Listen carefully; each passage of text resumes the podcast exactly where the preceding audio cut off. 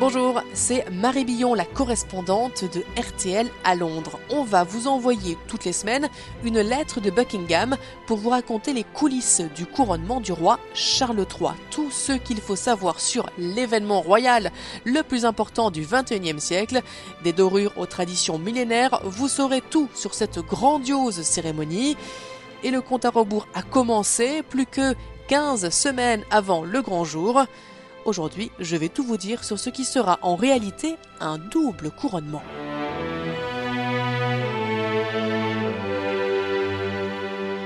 C'est la première fois depuis 1937 que les Britanniques ont droit le même jour au couronnement d'un roi et d'une reine consort. Le 6 mai prochain, Charles III et Camilla seront sacrés en l'abbaye de Westminster à Londres. Ils seront ensemble couronnés l'un à côté de l'autre lors de la cérémonie.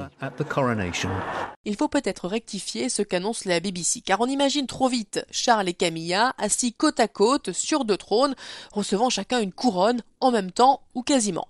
C'est une possibilité sur laquelle les médias britanniques se sont emballés à la mi-janvier, mais ce n'est pas ce qu'indique la tradition, et Buckingham Palace incite à ne pas croire tout ce qu'on lit dans les journaux. En 1937, en tout cas, lors du couronnement de George VI et de son épouse Élisabeth, les parents de celle qui deviendra Élisabeth II qui avait alors 11 ans, le roi et la reine donc ont été couronnés l'un après l'autre. Le monarque, le chef de l'État, le seul qui règne, c'est bien George VI. Il est donc couronné en premier dans un cérémoniel plus élaboré, plus long. Il doit notamment prêter le serment solennel de gouverner le Royaume-Uni ainsi que ses autres royaumes. L'archevêque de Canterbury pose ensuite la couronne sur la tête du roi. Il lui remet les joyaux de la couronne. Le roi est seul devant l'autel. Son épouse n'est pas à ses côtés.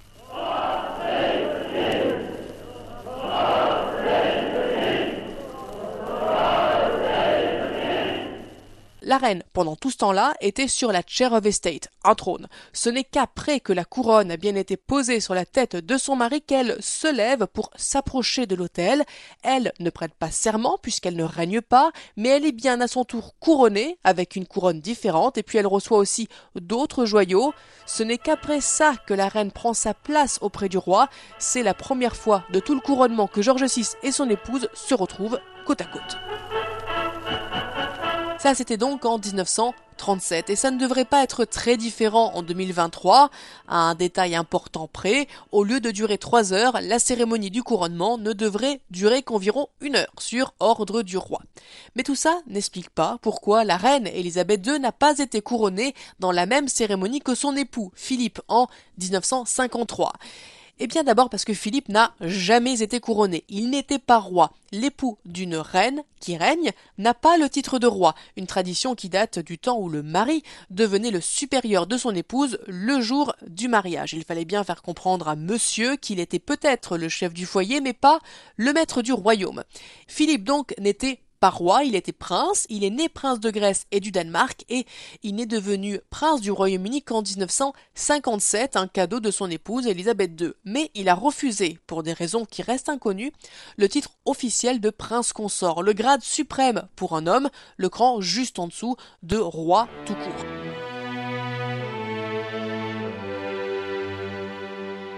Malgré tout, Philippe a eu du mal à se faire à ce rôle subalterne, surtout au début du règne de son épouse.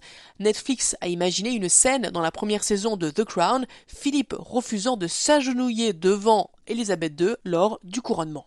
Il m'a dit que vous aviez l'intention de refuser. Non, j'ai seulement demandé s'il était encore normal à notre époque que le prince consort, le mari de la reine, doive se mettre à genoux devant elle, plutôt que de se tenir auprès d'elle. Vous ne vous mettrez pas à genoux devant moi?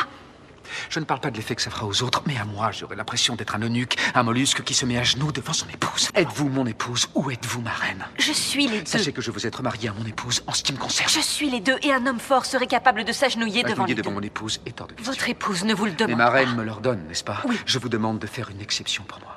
Par contre, pour les femmes, les titres de reine et de consort sont automatiques. Même si Camilla a failli être l'exception, Elle a longtemps été si mal aimée, considérée comme la femme qui a brisé le couple de Charles et Diana, qu'à son mariage, en 2005, le titre de princesse consort avait été inventé pour elle, une quasi-reine, pour ménager la sensibilité des Britanniques.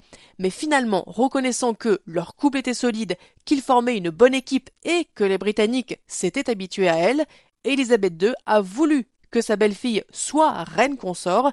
L'annonce a été faite lors du jubilé à l'été 2022. Queen Elizabeth says she wants Camilla to be known as Queen Consort. Camilla aujourd'hui est de plus en plus populaire. Ses premiers mois en tant que reine consort ont été un succès et elle va de toute façon entrer dans le livre des records le 6 mai prochain aux côtés de son époux.